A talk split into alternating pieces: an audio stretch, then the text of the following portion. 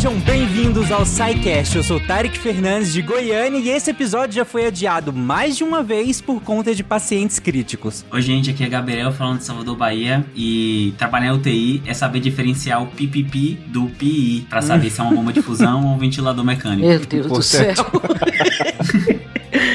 Olá pessoal, acabei de chegar do plantão da UTI e tô cansada, não tem frase pra hoje não. Justo. Cara, eu esqueci de pensar na frase, desculpa aí. 20 anos de curso. 20 anos de curso. Ah, Foi o Propofol. É, exatamente. Foi o ISO, né? Boa noite, pessoal. Aqui é o Lucas Valente, diretamente de Brasília, e a gente vai falar de mais uma especialidade que nasceu dela, da grandiosa anestesiologia. Olha só. Não poderia discordar. De Gaspar Catarina, aqui é Marcelo Guaxinim e primeiros socorros às vezes são os últimos. Nossa. Meu Deus, por que, que a gente tá rindo disso? Não deveria, né? Eu não sei, eu falei sério. Perdoem, gente, pós-plantão. Isso. Você está ouvindo o SciCast, porque a ciência tem que ser divertida.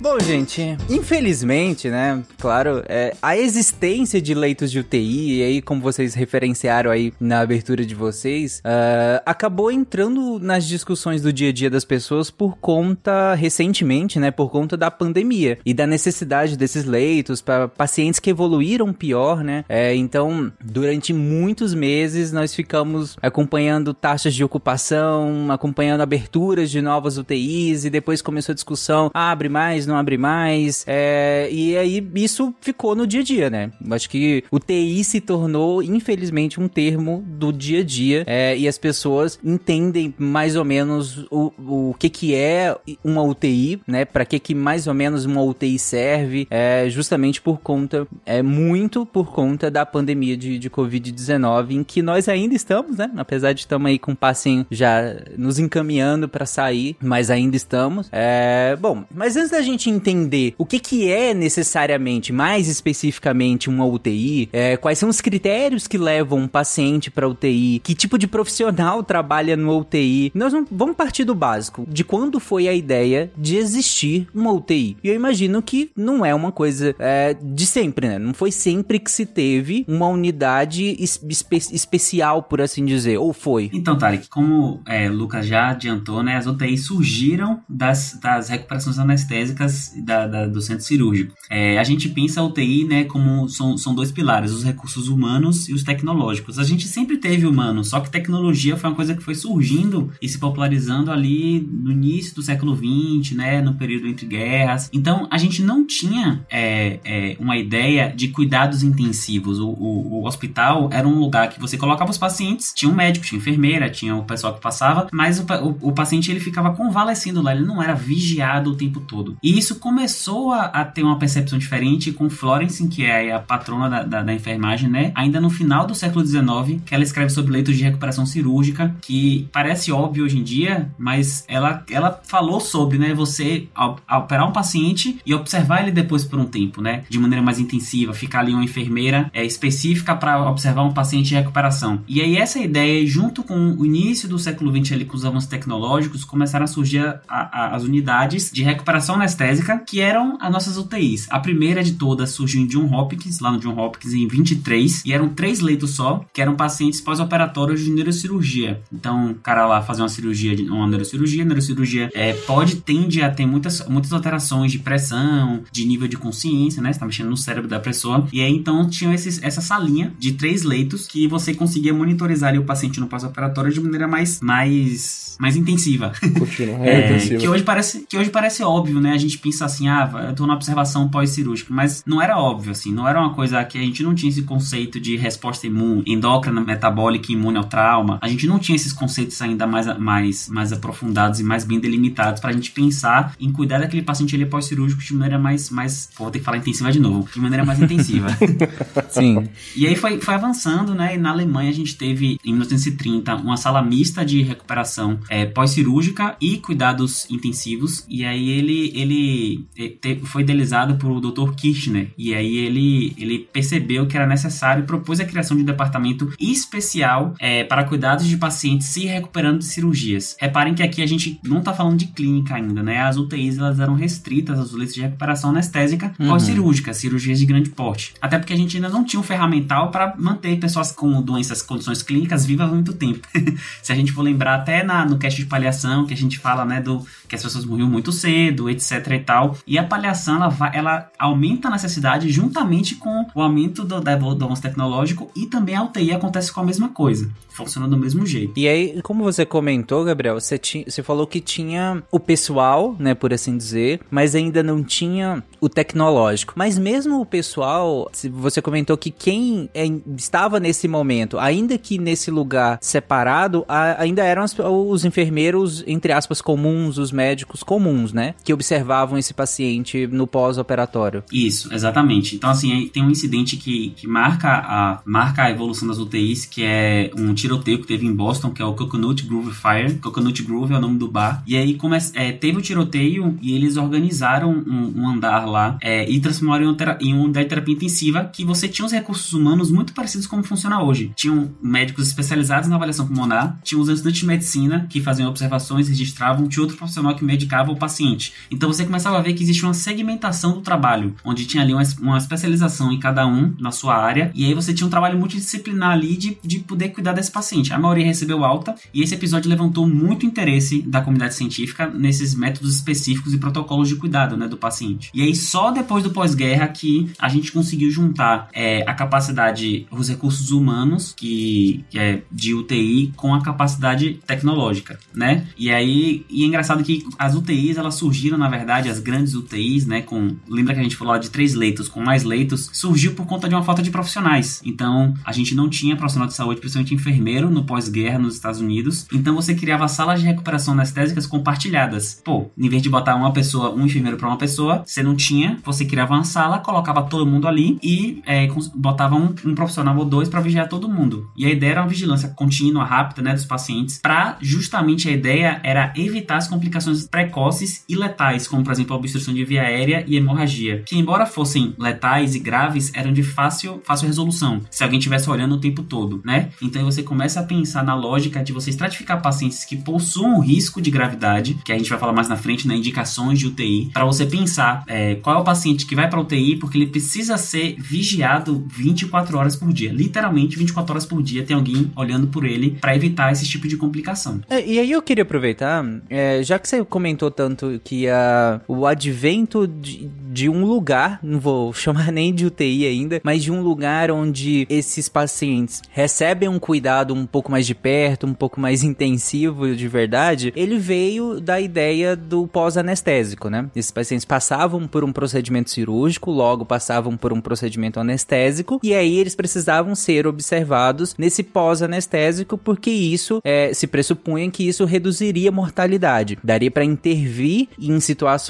muito rapidamente que são facilmente inter, é, é, intervíveis, né? Mas que se você não estiver observando, o, o, paciente pode evoluir a óbito por uma, entre aspas, uma besteira. E eu queria que vocês comentassem rapidamente por quê? Por que, que tinha essa preocupação tão grande, especificamente no pós-anestésico? Cara, se, pensa o seguinte, geralmente, é, eu, quando você fala de, de, de, de anestesia, como no, no, ato de anestesiar, na anestesiologia a gente tem um, uma coisa chamada boletim anestésico, que é onde a gente, onde a gente marca o início e o fim da cirurgia, o início e fim da anestesia sempre que a gente coloca o início e fim, a gente sempre começa a anestesia começando antes e terminando depois. Por quê? Porque quando a cirurgia acaba, o paciente continua anestesiado após, entendeu? Então, e você tem que manter o seu o, a atenção em cima do paciente mesmo depois da cirurgia ter acabado, entendeu? E daí começou a ter uma necessidade de falar assim, não, eu não posso deixar meu paciente sozinho porque ele continua anestesiado. Eu não, não enquanto ele não se recuperar, ou seja, tem um tempinho ali, geralmente a gente considera uma hora para cirurgias para cirurgias eletivas, cirurgias mais tranquilas, mas durante essa uma hora, o paciente continua tendo as suas, as suas debilidades no, do, do sistema nervoso autônomo, do organismo como um todo, que elas, elas se mantêm e você tem que intervir durante esse período. Então, qualquer coisinha você pode, você pode acontecer durante, durante a, o pós-anestésico, enquanto o paciente ainda tem efeitos da, da, da medicação correndo,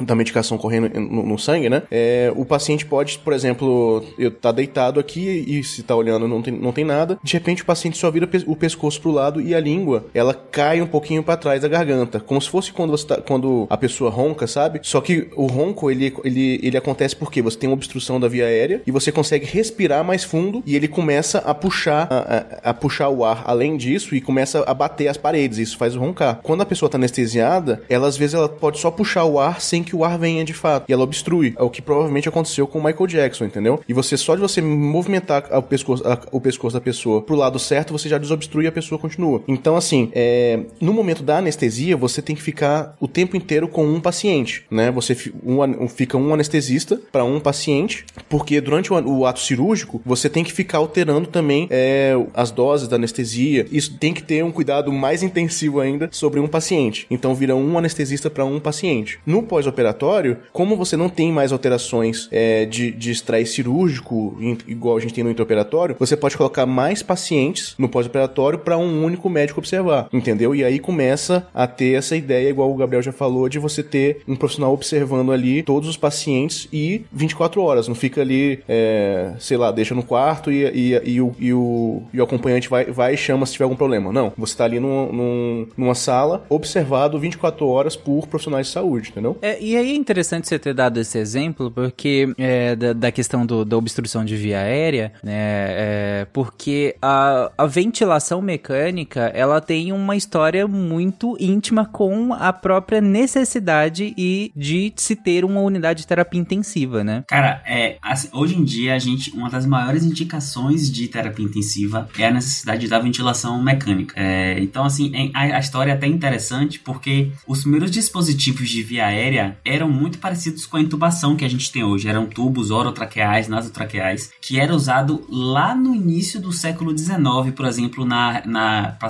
resgatar pacientes com afogamento. Você colocava um tubo na garganta da pessoa, ventilava ele para tentar tirar água do pulmão. É, só que esse método ele foi proscrito pelo FDA também no século XIX porque acontecia muita lesão por pressão, porque a gente colocava o tubo, a ideia era até boa, né? Só que a gente não tinha válvulas, nem tinha conhecimento fisiológico de limite de pressão e de mecânica ventilatória suficiente para evitar que acontecesse lesões. Então muitos pacientes acabavam tendo lesões, o pulmão estourava, né? Vamos colocar assim, por conta de, de, de, do aumento da pressão. Então essa ideia do tubo na garganta, né? De você soprar alguma coisa por um tubo no pulmão da, da, da de uma pessoa, ela foi meio que largada assim por muito tempo. E aí no início do século 20 foi pensado um ventilador disparado por paciente, controlado por pressão, que essa ideia foi amadurecendo e aí ao invés de você soprar o ar é, para dentro do pulmão da, da, da, pessoa, como a gente faz hoje em dia, foi pensado numa máquina gigantesca que foi conhecida como pulmão de aço, que ela fazia uma pressão negativa e fazia o, o tórax expandir e insuflar e encher de ar. Então isso só começou a acontecer durante a década de 50. E aí foi as,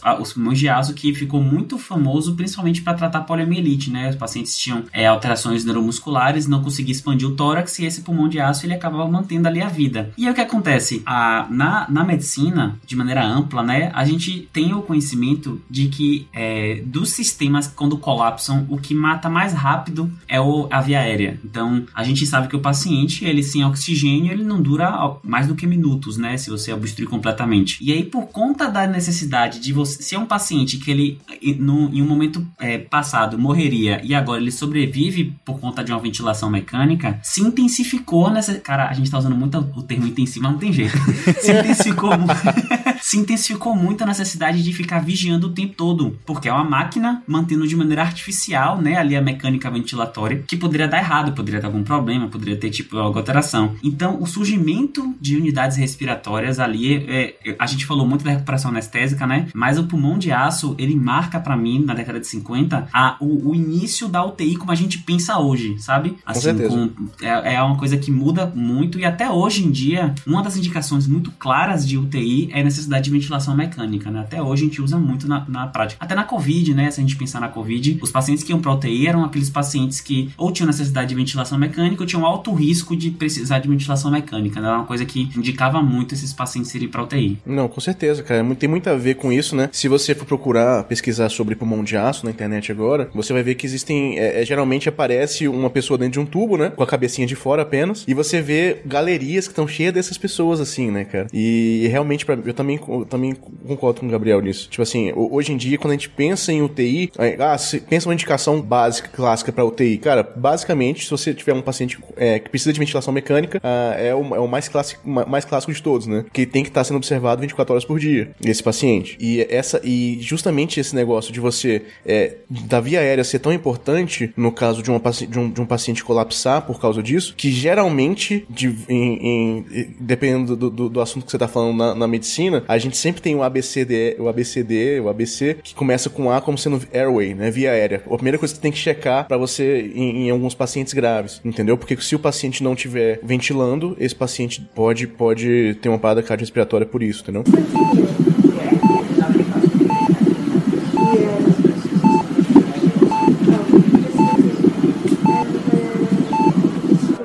Mas além de, de. Acho que você falou muito bem, Gabriel, em relação a quanto mais coisas nós fomos criando para manter as pessoas vivas, mais a gente precisava de profissionais do lado dessas pessoas o tempo todo, né? Eram máquinas diferentes, eram equipamentos diferentes, eram novos dados, inclusive, né? Porque eu imagino que com esse tanto de novos equipamentos, com esse tanto de nova tecnologia, surge uma infinidade de novos dados para que esse profissional que tá lá tenha que interpretar também, né? Isso. Então, assim, eu falei, né, que a ideia do tubo orotraqueal que surgiu lá atrás e foi proscrita justamente por faltar conhecimento, não era nem faltar conhecimento, a gente entendia a mecânica, né, mas por faltar ferramental para a gente conseguir fazer o ajuste fino da mecânica ventilatória, para poder entender se aquele paciente ali precisa de mais ou menos oxigênio. E uma das coisas que ajuda muito é o gasômetro, que a gente usa até hoje, que é a gasometria, a hemogasometria arterial. Quer dizer, não necessariamente arterial, a gente usa arterial na ventilação mecânica. E a ideia é você pegar uma amostra de sangue arterial, que é o sangue oxigenado, né, e ver quanto é que tá a oxigenação desse sangue. Isso, junto com a análise de outras coisas, como bicarbonato, o pH do sangue, fez a gente entender melhor, é, entender e conseguir traçar melhor os, os limites da ventilação mecânica, né? Pô, a gente começou a perceber que não precisava tanto oxigênio assim, ou poderia ser um pouco mais seguro, um pouco mais, é, um pouco menos agressivo nessa ventilação, né? E esse entendimento, de maneira geral, propiciou que a gente na década de 50, lá na, no meio da década de 50, voltasse à ideia da ventilação por pressão, por pressão positiva, ou seja, um tubo na boca, na garganta, que inflasse os pulmões. Porque assim, o pulmão de aço ele é muito bom, ele fez uma diferença absurda, reduziu a mortalidade da polio lá no final da década de 40 de 79 9% para 17%, mas ele não é nada prático. Então, assim, se o paciente tiver. Você quer um acesso, uma veia, começa a pegar um, um acesso dentro do, do, do, ventilador. O paciente parou, o paciente teve intercorrência. Só para deixar claro uh, na imagem, para quem. Eu acho difícil quem nunca viu, né? Porque tem nos livros de história. Quem dera a poliomielite tivesse ficado só nos livros de história, né? Mas esse é assunto para outro episódio. Mas é, quem, quem já viu nos livros de história esse pulmão de aço, como o Gabriel descreveu, ele, ele impossibilitava que você acessasse o corpo inteiro do paciente, né? Porque ele precisava estar é, tá em contato com o corpo inteiro do paciente, por assim dizer. Então ficava a cabecinha, geralmente nas imagens. É, você fica com a cabeça de fora, né? Então, que nem o Gabriel falou. E se esse paciente em algum momento para? Tem uma parada cardiorrespiratória. E aí, como é que você faz? Como é que você reanima ele? É, se tem aquele trambolho em volta do paciente? E se você precisa de uma outra via de acesso? Enfim, se você precisa de uma série de outras coisas, fica bem complicado, né? Isso, então ele funcionou muito bem para polio, porque a poliomielite era uma doença neuromuscular. Então o paciente, ele não era um paciente crítico por natureza, que a gente vai entender crítico lá mais na frente. Então, para polio funcionou, funcionou muito bem. Mas, por exemplo, a gente não conseguiria aplicar o pulmão de aço para doenças respiratórias de pulmão, uma pneumonia grave, é, ou Covid, né? Se for pensar nos dias de hoje. Justamente porque a gente precisa acessar outras coisas ali no paciente que o pulmão, o pulmão de aço não permitia, né? E aí, é, no, no meio da década de 50, se voltou a pensar na ventilação é, mecânica por um tubo orotraqueal ou nasotraqueal. E aí foi criado em 1953 o primeiro ventilador Engstrom, que eu acho que é uma marca que existe até hoje, né? De carrinho de anestesia e tal, que era um funcionamento por pressão positiva. Então, o que que era? Era um aparelhão grandão que você entubava o paciente ou fazia a traqueostomia, que também foi a técnica que foi desenvolvida na época, né? Que é você fazer o acesso da traqueia pelo pescoço. Muito famosa nos filmes e no, no House também. É, exatamente. tem a cricotiraidostomia, tem a traqueostomia, mas a gente usa mesmo na, na prática prática no dia a dia em pacientes agudos a, a intubação mesmo. E aí esse ventilador ele tinha vários sensores, tinha medidores de pressão e com isso você conseguia titular melhor a sua ventilação mecânica junto com a gasometria para fornecer a, a, mínima pressão necessária, o mínimo de oxigênio necessário para garantir aquele funcionamento. Então foi, a, a gente foi refinando nossas técnicas de ventilação e propiciando que os aparelhos ficassem cada vez menores, né? Então agora em vez de ser um pulmão de aço, era um tubo na boca do paciente conectado a uma máquina, mas era uma máquina que ficava ao lado. E essa máquina ao lado a gente conseguia ver as pressões e conseguia ir mexendo, ajustando de acordo com a necessidade de cada paciente. Aí só para deixar claro, você falou que num primeiro momento se tenta fazer esse tubo que passa pela garganta do paciente, né, para acessar o pulmão desse paciente, é com, com a, a ventilação, e aí se tentou positivamente, no sentido de jogar uma coisa para dentro. Só que aí, né, por questões técnicas e tudo mais, é, tava tendo muito mais dano do que benefício você fazer isso, já que, né, tinham limitações da época. E aí se teve essa outra ideia de, bom, em vez da gente jogar uma coisa para dentro, e se a gente fizer forçar com que a caixa torácica, com que o pulmão, digamos assim, desse paciente faça esse trabalho, o próprio pulmão, né, expanda e puxe o ar para dentro, né? A gente forçar esse pulmão a, a fazer isso. E aí é o que você chamou aí do pulmão de aço, né? Na questão da poliomielite. E aí depois se volta com essa ideia, e agora com mais técnica, né? Se volta com essa ideia de voltar a ventilar esse paciente positivamente, né? De jogar ah, para dentro do, do, desse pulmão, né? Eh, positivamente alguma coisa. E nesse caso aqui a gente tá ventilando ele. É, e aí, só que agora com mais técnica, né? Sabendo melhor sobre é, qual pressão você deve fazer, é, quanto, como você falou, quanto de oxigênio você deve fazer. Até porque uma preocupação que se tem na ventilação não é só o quanto de oxigênio se joga, mas o quanto de, de gás carbônico que se tira também, né? Uhum, exatamente. E outra coisa, Tarek, que assim, a gente, quando a gente pensa no mecanismo, né, o pulmão de aço ele parece mais fisiológico, porque o, nosso, a gente respira por pressão negativa. Só que a intubação, o tubo na traqueia, ele propiciava uma outra coisa que o Lucas comentou, que era a proteção da via aérea, que a gente chama de proteção de via aérea. Porque não necessariamente o paciente tinha algum problema pulmonar. Às vezes ele tinha um problema neurológico, então ele teve um derrame extenso, um AVC, ou teve um trauma, e aí ele não consegue mais manter essa via aérea dele patente. A, a língua cai, ou então um paciente que tem grande queimado, tem um edema na glote que fecha a traqueia. E quando você coloca um tubo que passa pelas cordas vocais e você insufla um balãozinho, né, para fixar ele ali, você acaba garantindo que esse paciente ele pode cair a língua que for, ele pode ter edema o que for, a, a, a via aérea dele está sendo protegida por um tubo que vai garantir ali a oxigenação para ele, né? Então você consegue agora reverter quadros é, agudos, hiperagudos de perda de via aérea que antes não eram possíveis, como grande queimado, no trauma, nas reações anafiláticas é, e, enfim, casos neurológicos de maneira geral. Eu tinha um professor de anestésio que falava que no momento em que você infla o balonete, você está fazendo um contrato com aquele paciente de que você vai manter ele vivo. E... é genial. É isso aí. É esse momento.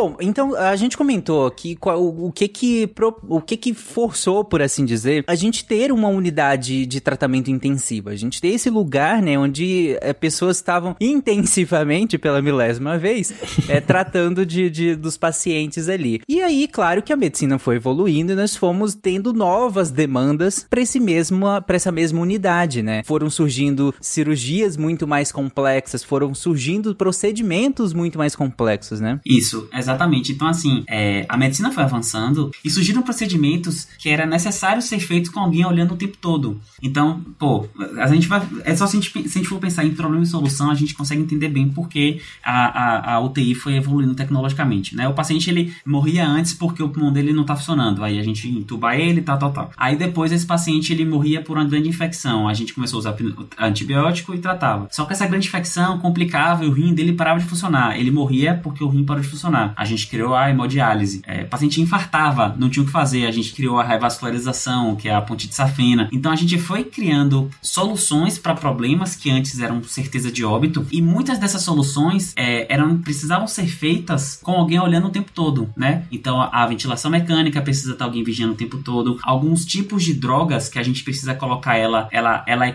a infusão dela é controlada eletronicamente, né? A gente não pode só botar aquele gota a gota para cair, a gente controla ali quantos ml tá entrando pela pela potência ou pela intensidade, precisava de alguém olhando o tempo todo. É, é, alguns tipos de, de, de, gravidade mesmo, hemodinâmica também precisava olhar o tempo todo. E tudo isso, junto com a melhora da análise clínica, então hoje a gente tem UTIs, o gasômetro antes era um negócio gigantesco. Hoje o gasômetro você coleta 1 ml de sangue, você coloca numa máquina que sai sozinho a agulha e ele te dá em um minuto e meio a sua resposta dentro da UTI. Você não precisa nem pedir pra um, um, outra, outra pessoa coletar. Tem um portátil, né? Tem aquele de mão. Tem o de mão, exatamente. Que inclusive aqui em Salvador o SAMU tem. Então a gente já tem é, gasometria em atendimento pré-hospitalar, né? Que é uma coisa que não tinha antigamente. Surge ultrassom portátil, surge coisas que vão. Então são todos ferramentais que vão melhorando a nossa capacidade de análise e que tudo isso vai sendo a, agregado junto ao tratamento de terapia intensiva do paciente crítico. Isso ah, mesmo, bem legal. Cada, se você imaginar cada sistema, é, basic, quase todos os sistemas, né, que vão falhando, você acaba tendo um backup ali na UTI, Menos o fígado. Né? Me, exatamente, menos o fígado. O fígado Aí é só chá detox ainda. Mesmo. é, aí é só o engolve que o pessoal acha. brincadeira, viu, gente? É só uma brincadeira, piadinha. Mas se você for pensar, cara, que a gente tá falando aqui até, por exemplo, é, da, da, da, da, intubação, né? Do, da ventilação mecânica, existem situações, a gente, a gente passou e passa por isso, né? Mas a gente passou muito, muito forte com isso na, na, na pandemia, em que o pulmão estava tão. ficava tão, tão, tão acometido que ele não, mesmo se mandando oxigênio pro pulmão em pacientes ventilados com, mecanicamente, mesmo assim o paciente não oxigenava e não fazia as trocas de oxigênio. E você começou a criar até mesmo as unidades de ventilação extracorpóreas, né? É, que são os ECMOs que a gente chama. Então, o sangue sai do paciente, passa por uma máquina onde ela vai ser oxigenada como se fosse pulmão e volta pro corpo do paciente. Que é quase a mesma coisa também que a diálise faz também, né? O Gabriel já citou, né? A diálise faz igual a, a função do rim, né? O sangue passa por essa máquina, ele faz um, um, um balanço ali com, com, com a solução que fica lá dentro. Então ele acaba fazendo um equilíbrio como se fosse o rim também, que vai filtrando a parte do sangue do paciente e equilibrando com, com alguns sais minerais do corpo e tirando algumas, algumas toxinas. Então, esse avanço tecnológico pra gente é, é, é, sensacional e a gente acaba tendo muito controle sobre o paciente hoje em dia, né, cara? Inclusive, a gente tem um SciCast de rins, então vamos ter que ter um de pulmão também. o corpo inteiro. Exatamente. Bom que a gente garante episódio é. pra muito tempo ainda. É, SciCast é a série, cabeça, ombro, joelho e pé. Sim.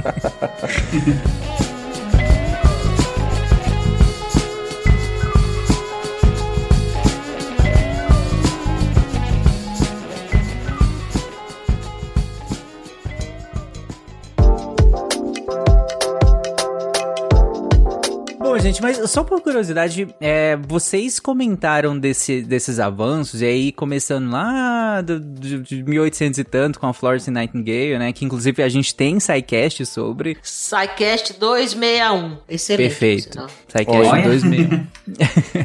Muito bom e ouçam, por favor. Mas passando aí pelo período eh, de pré-guerra, período entre guerras, período pós-guerra, década de 40, 50, 60. É, e no Brasil?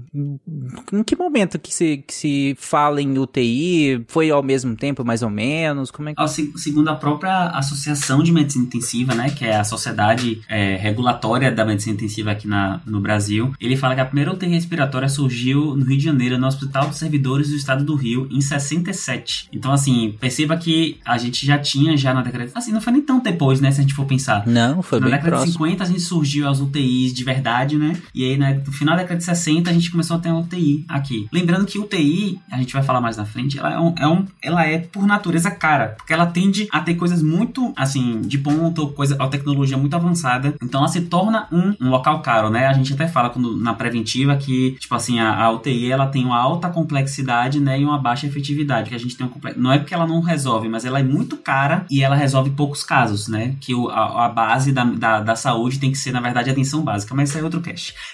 então surgiu em, em, no Rio em 67 e, mas na verdade, quando você vai ver a história, em São Paulo, nas salas clínicas, né, que é o HC da USP, ele em 63 já tinha um médico intensivista lá, o Dário Birolini, que eles já estavam tentando ver com o superintendente do hospital uma criar um ambiente dentro do pronto-socorro onde se pudesse oferecer uma assistência mais completa aos doentes críticos. que hoje a gente chamaria de sala vermelha, né? Uhum. Que é uma sala, uma sala dentro da, da emergência onde a gente. É uma UTI de um leito ali pra gente resolver coisas críticas e agudas que chegam no, no pronto atendimento. É, ainda não, não tinha essas denominações, mas era natural que se buscasse um lugar mais específico dentro de um pronto-socorro para, como você colocou, né, para pegar esses, essas complexidades que iam surgindo ali no meio, né? Mas ainda não era um UTI de UTI como a gente fala hoje. Por falar nisso, já que a gente tá aqui já, já faz um tempo falando, ah, mas isso é UTI, aquilo não é UTI. O que que é uma UTI afinal? O que que eu, como é que a gente define o que que, o que que é uma unidade de terapia intensiva? O que que tem que ter numa UTI para ser uma UTI, para ser efetiva? O que que é de verdade uma UTI? Uma UTI, ela tem por objetivo, né? É uma unidade, né? Dentro do hospital. Um hospital, você imagina que tem a maternidade, em geral tem uma Uhum. enfermaria para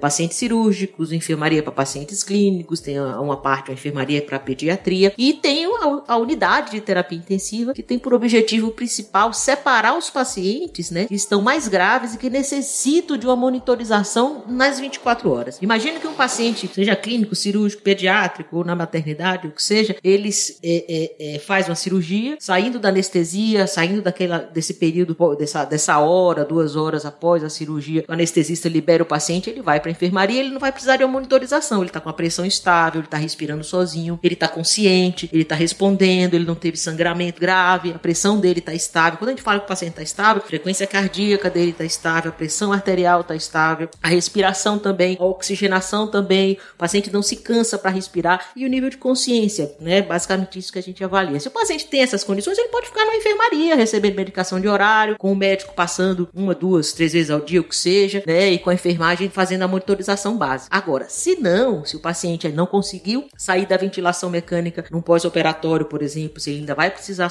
ficar sob ventilação mecânica, ou se ele não está com a pressão arterial adequada, ou se tem algum desses parâmetros alterados, ou se tem alguma patologia que possa piorar muito gravemente esses parâmetros nas próximas horas ou dias, ou que seja, ou seja, uma patologia que seja potencialmente grave de risco à vida imediata, esse paciente tem que ficar na UTI. Então, o ambiente da UTI é um ambiente que tem um médico 24 horas, uma enfermagem especializada e treinada, né, nesse para cuidar desses pacientes. Hoje, por definição do Conselho de Medicina, um médico é, para cada 10 leitos de UTI, para cada 10, 10 pacientes. Para enfermagem, se não me engano, tem que ter dois enfermeiros para cada 10 pacientes. E para técnicos de enfermagem, é um técnico para cada paciente ou para dois pacientes no máximo. Pra você ter uma ideia. Isso não acontece numa enfermaria, por exemplo, né? E, esses, e esse médico e essa enfermagem tem que ser treinados na, na, na- no todo paramental, né? Todo, todo, todo o arsenal que tem ali. As bombas de infusão, acessos para acesso venoso mais, é, mais especializados, acesso venoso profundo, nos controles de ventilação mecânica, né? E etc. Então, quando o paciente tem essas necessidades, esse paciente vai para essa unidade que nós chamamos de terapia intensiva. Tem, tem- você falou que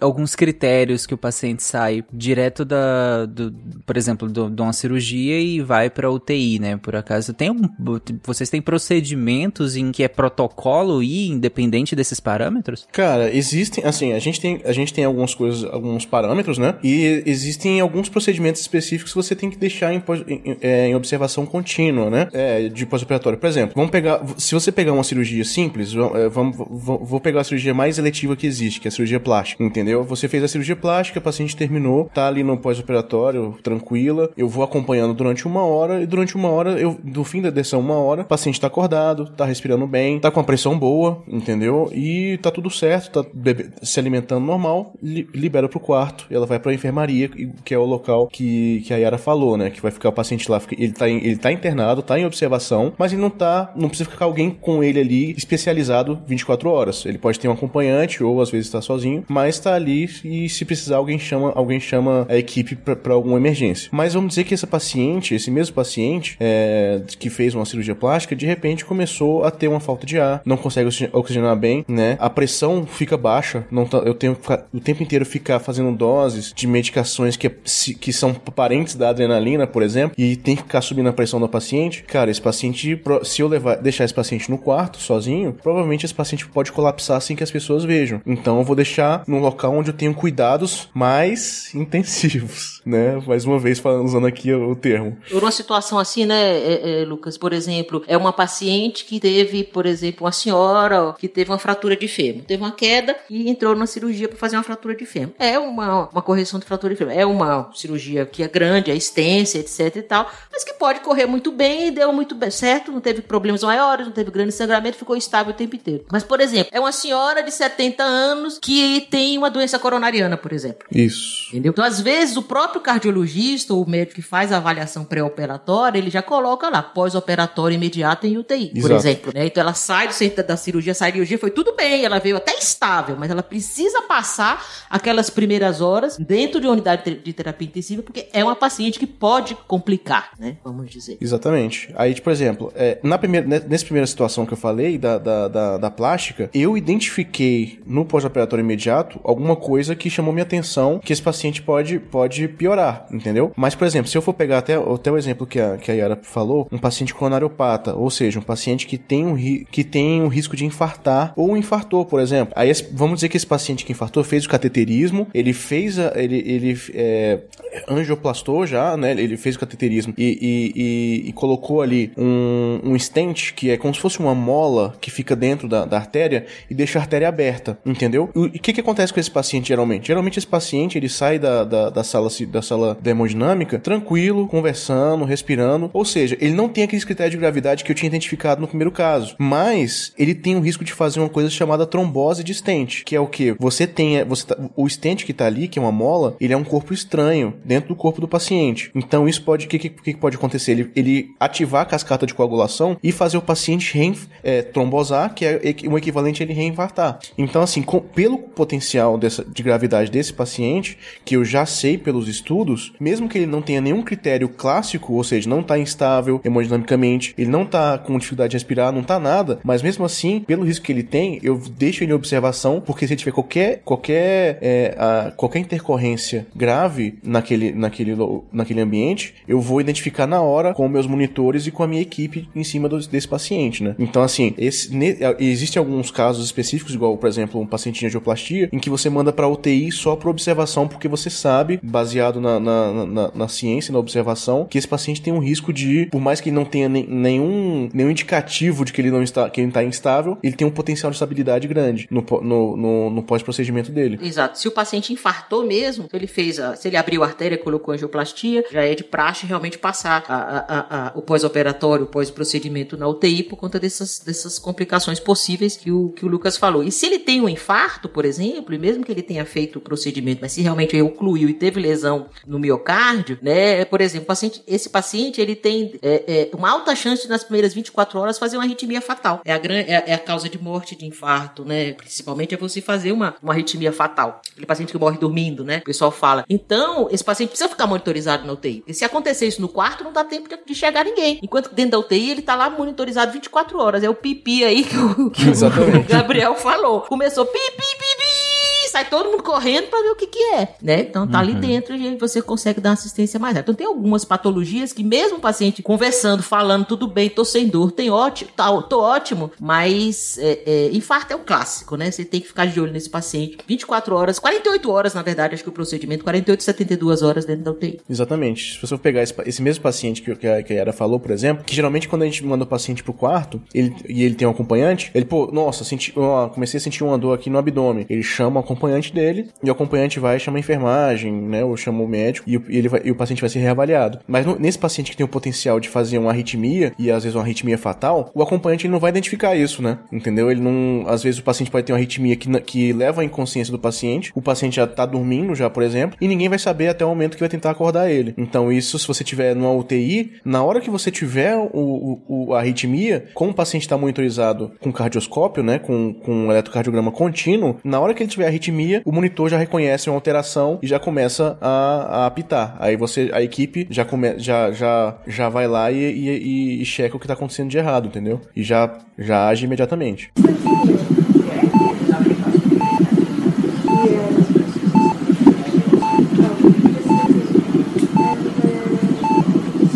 É, foi interessante vocês darem esse panorama em relação a que, que não necessariamente quem tá indo pra, pra UTI é porque já tem um evento, já tá indo porque tá morrendo, por assim dizer, né? Não, também tem um, a, a questão desse acompanhamento, né? Esse acompanhamento, como a gente colocou, mais de perto o tempo todo. E aí, alguns eventos a gente sabe que a chance de dar problema é grande, né? Então, é melhor que esse paciente esteja nesse ambiente onde ele vai ser assistido muito mais rapidamente. Na, na veterinária, por exemplo, uma bem comum da gente colocar na UTI, ainda que com todos esses parâmetros dentro da normalidade, é a adrenalectomia, né? Que tem uma, uma rotina até, até grande, principalmente aquelas com infiltração na cava e tudo mais. É, aí tem que ficar, independente de, de, de, de parâmetro, né? E aí vocês comentaram que, que de novo, é, é muito importante que esses pacientes estejam nesse ambiente para que ele seja monitorado. Mas é, falando nesse ambiente, para quem talvez a maioria das pessoas que estejam nos ouvindo nunca tenham entrado no UTI, né? Até porque,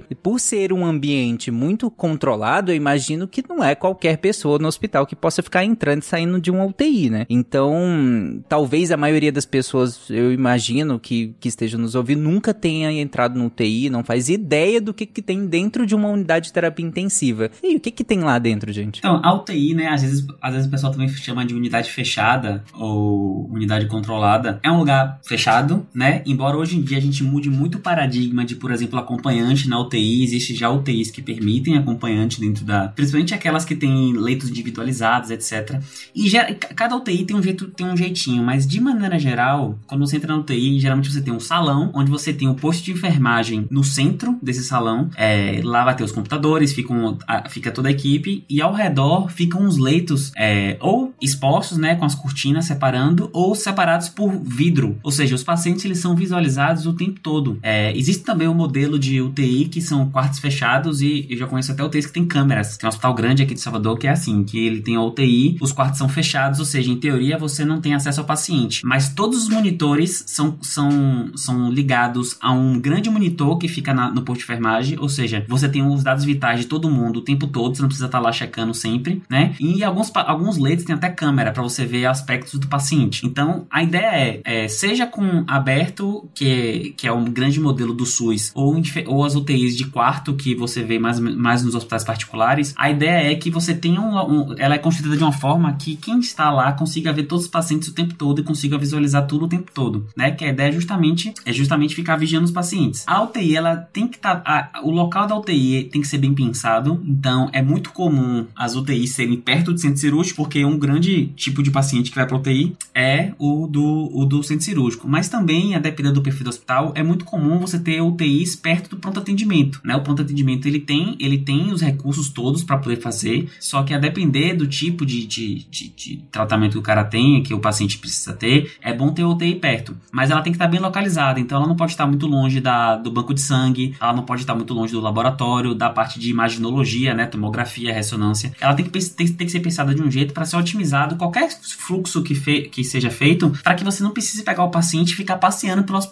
né? Então, isso também tem que ser pensado na hora de você construir a UTI, né? Então, assim, essas, tudo isso, o jeito de que faz a UTI, a quantidade de pessoas, né, que a Era comentou, quantos médicos, o máximo, o mínimo de médico, enfermeiro, técnico de enfermagem, é tudo regulamentado, tá? Então, assim, você vai na norma, tem a RDC 50 da Anvisa, lá você acha tudo. É, então, por exemplo, hospitais secundários e terciários com capacidade para mais de 100 leitos, assim como hospitais especializados que atendam pacientes graves ou de risco e estabelecimentos de assistência à saúde que atendam gravidez, parto de alto risco, são obrigados a possuir UTI. Então, assim, tem mais de 100 leitos, tem que ter UTI. Faz parto de alto risco, ou seja, parto que obrigatoriamente tem que ter obstetra, tem que ter UTI. E, inclusive, tem que ter UTI neonatal. Então, é, existem normas regulamentadoras, né? Porque nem todo hospital precisa ter UTI. A depender, porque, como a gente falou, é caro e exige uma estrutura que geralmente as unidades de terapia intensiva elas são encontradas nos centros regionais de cada local, né? Então, se você for pro interior de São Paulo, você tem lá cidades que são os, os grandes centros, né? Então, nesses grandes centros, é, que tem várias cidadezinhas ao redor, é onde você vai encontrar UTI. Isso é um modelo que se repete no Brasil todo, né? pelo, pelo custo e pela, pela necessidade mesmo que a gente tem de, de fazer UTI. A mão de obra também, né? Não é qualquer profissional que trabalha no UTI, né? É, a última vez que eu vi, Tarek, tem uns três anos, é, dados da própria AMIB, que é a Associação de Medicina Intensiva do, do Brasil, que a gente tinha, se não me engano, falar bobagem, acho que 6 mil intensivistas titulados, ou seja, com título de intensivista. Desses, metade metade está no estado de São Paulo. Então, assim, Caraca. você tem um grande déficit de intensivistas no resto do Brasil. É muito comum você não ter. É,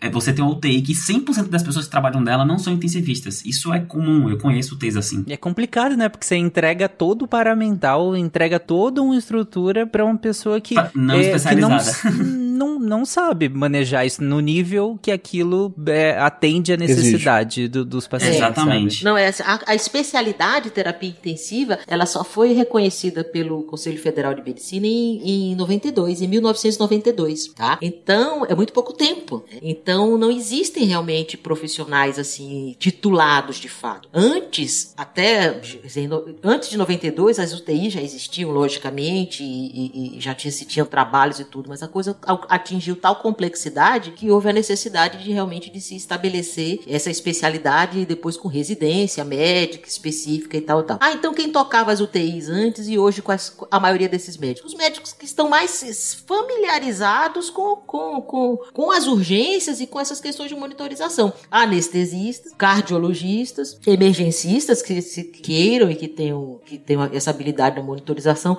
Alguns pneumologistas, né, faziam muito também lá no início, agora não sei tanto, não conheço nem tantos. Mas basicamente essas especialidades, né? Nefrologistas faziam muito também. né? Essas especialidades que, que, que, que acabam tocando muitas vezes a UTI. Hoje, pela resolução, é, com justamente pela falta de profissionais, o CFM compreende que assim, nem todos os plantonistas da UTI precisam ter título. Tem que ter uma experiência mínima, que eu não vou me lembrar agora quanto que seja. O, o chefe, né, o representante técnico, né, precisa ter título, obviamente, né? Para isso aí tem que ter alguns parâmetros. A visita horizontal que a gente fala, que é a visita semanal, né, de todos os dias do, do, do, do chefe ou da equipe multidisciplinar ou o que seja. Mas pela falta de, de profissionais especializados, o que acontece é isso. Essas outras especialidades que têm vivência nessas monitorizações acabam, né, é, é, assumindo e fazendo o papel de intensivistas. Sim, é, realmente a gente não tem esses, esses, esses profissionais suficientes de intensivistas mesmo, é, mas no, no, no dia a dia é, você tem um, um médico lá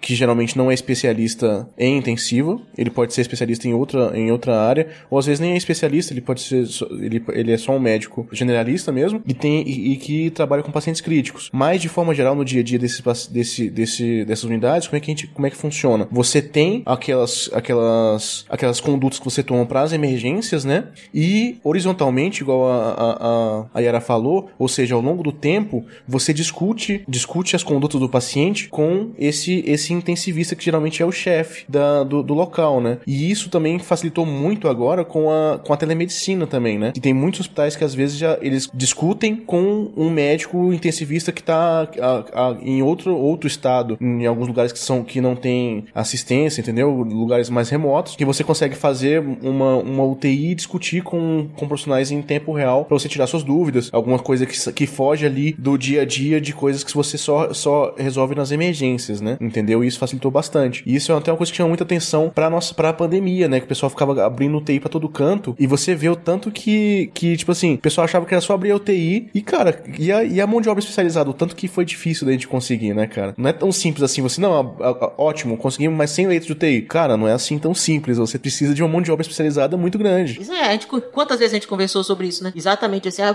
le- é, leito de UTI pode abrir 100 agora amanhã. Agora quem é que vai trabalhar ali? É. Não tem. 100 leitos, são 10 médicos a cada 12 horas. Você precisa ter quantos pra formar uma escala, né? É. A gente tem que pensar dessa Não forma. tem. E- e- Nem enfermagem, pelo amor de Deus. Enfermagem. nem enfermagem, nem fisioterapia, nem nada. Não tem. Exatamente.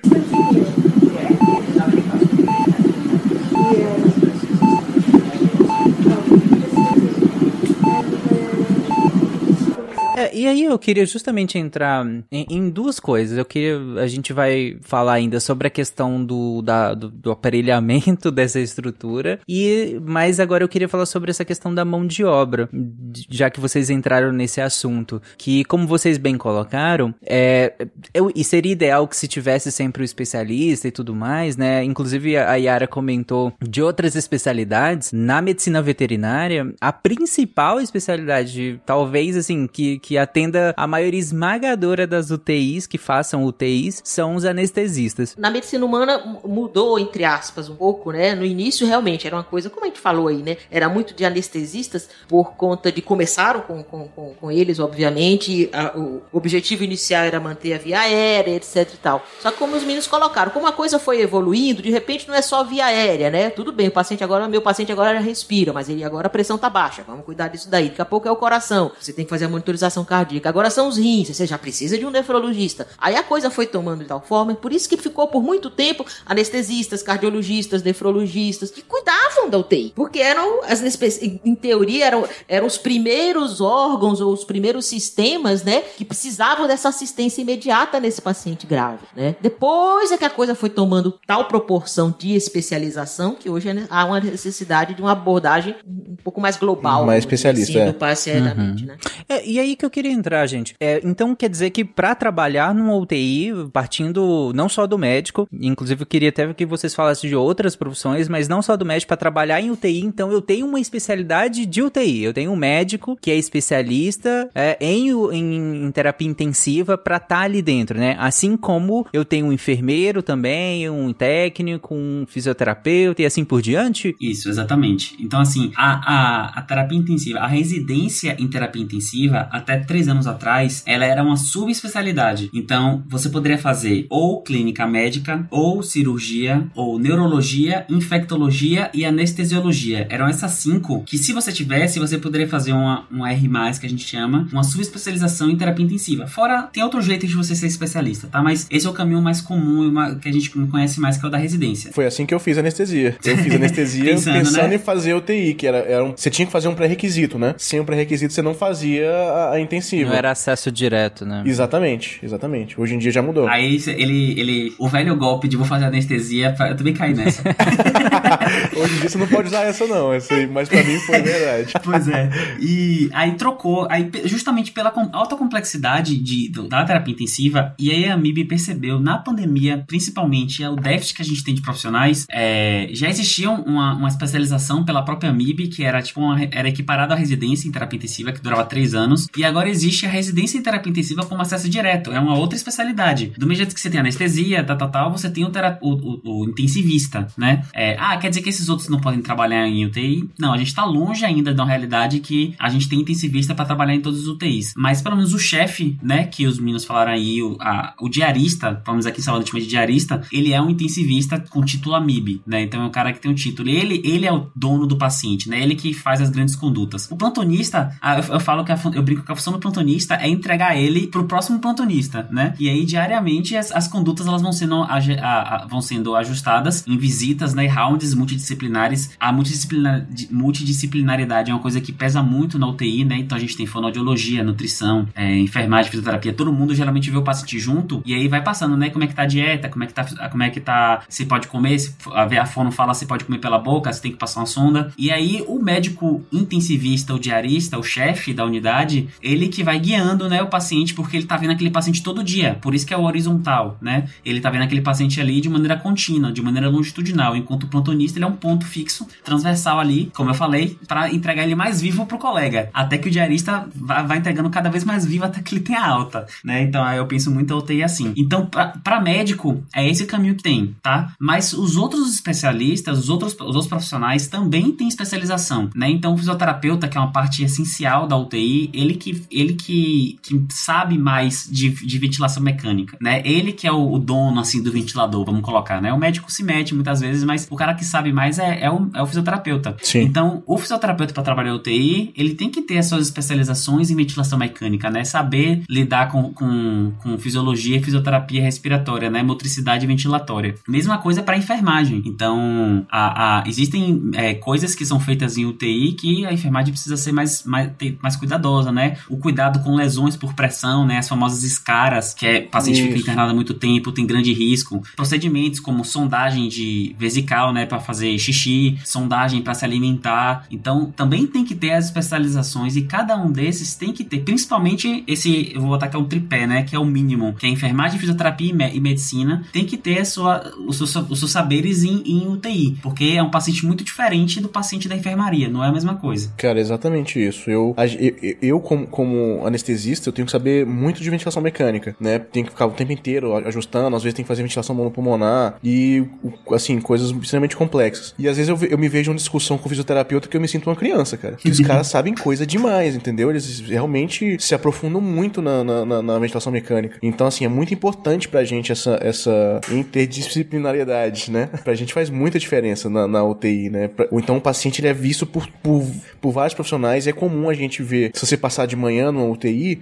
é, é, tem um alto risco de você passar e ter um monte de gente num leito. De repente, daqui a pouco vai esse monte de gente para outro leito, que é esse round que o Gabriel tá falando. Que todo mundo discute ali, tanto o, o, o intensivista quanto a, a, a o, alguns outros profissionais que às vezes vão, infectologista vai também, quanto enfermagem, fisioterapia, nutrição, fono, e todo mundo vai junto para tomar a melhor conduta para aquele paciente, entendeu? E assim, tem até às vezes assim, outra, outro profissional também que, que tá, tá junto, que às vezes a gente esquece que às vezes o médico assistente não é necessariamente intensivista. Às vezes o, o, o, o paciente, ele é, ele, ele é de outro médico. Por exemplo, vamos dizer, o paciente fez uma cirurgia, então esse paciente ele é, ele é do cirurgião, né? Teoricamente o cirurgião que toma as condutas dele. Então é tomado a conduta junto, o intensivista e o cirurgião juntos vão decidir ao melhor para aquele paciente, entendeu? Também tem essa, essa, essa, essa parte que não, não fica só pelo intensivista também, mas também o médico assistente do paciente. É, um, acho que um exemplo também clássico na clínica é a oncologia, né? Então, o paciente oncologia, com câncer. É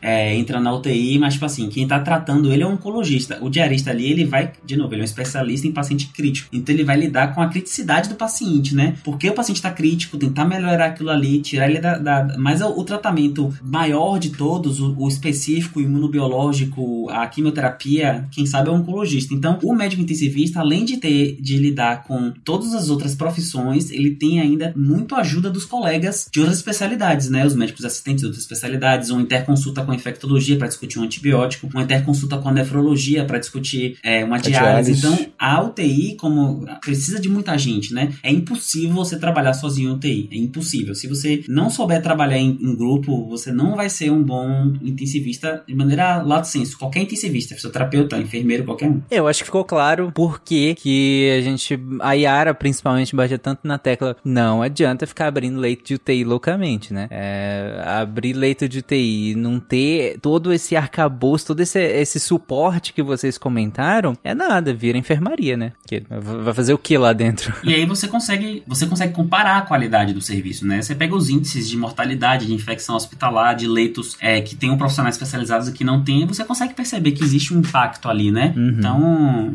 pra grande mídia, às vezes, né, abriram mais que 200 leitos. Aqui em Salvador a gente ficava desesperado, porque, velho, já não tá fechando a escala com os que Exatamente. tem agora. Já não tá fechando. Tem gente que tá trabalhando trabalhando 90 horas, não tá conseguindo sair do hospital, entendeu? Então era, era desesperador. para quem tá do lado de cá, era desesperador, porque tinha que lidar com a Covid, tinha que lidar ainda com todos esses problemas de, de, de estruturais, estruturais organizacionais. Você recém-formado que, que, que postava no Twitter que tava atendendo TI, cara, parabéns, coragem, viu? Não, foi, foi, não, foi tranquilo, eu só chorava todo dia, mas tirando isso. coragem.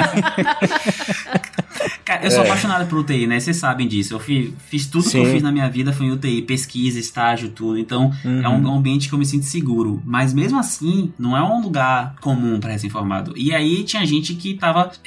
Tiveram faculdades que adiantaram a formatura e gente que saiu direto pra UTI sem nem saber como é que entuba. Então, assim, enfim. é difícil, é difícil. Foi um tempo de guerra pra gente mesmo, cara. Foi muito difícil. Foi triste.